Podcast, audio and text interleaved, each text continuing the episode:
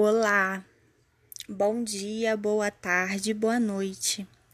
Não sei que horas você está me ouvindo, mas se você começou, você pode chegar até o final. Meu nome é Nielen Souza Rodrigues, eu tenho 25 anos, sou moradora do estado do Rio de Janeiro, é mais especificamente da região metropolitana. Eu sou gonçalense, faço letras, literatura né, pela UERJ. Uh, e sou escritora independente.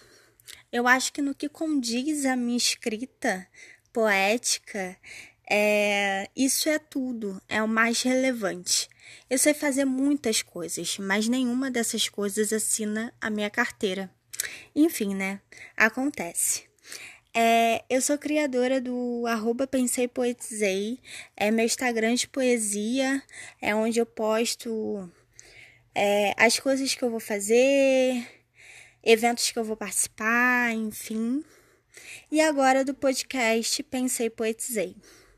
O intuito do podcast é recitar os meus poemas, é trazer poetas independentes como eu, que hum, são maravilhosos, mas pouco conhecidos, e falar de amores, desilusões, é, lutas, enfim, tudo aquilo que faz a gente ser humano.